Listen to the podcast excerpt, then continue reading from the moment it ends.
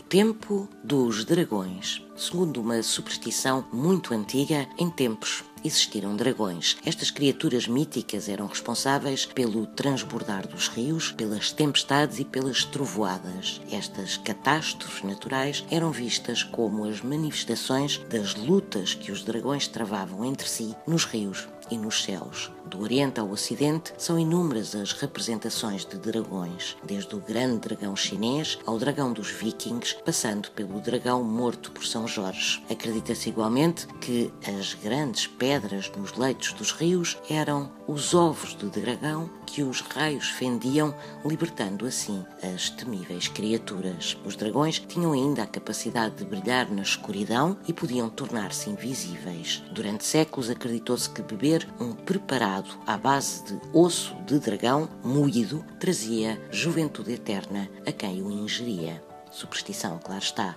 mas não há duas, sem três.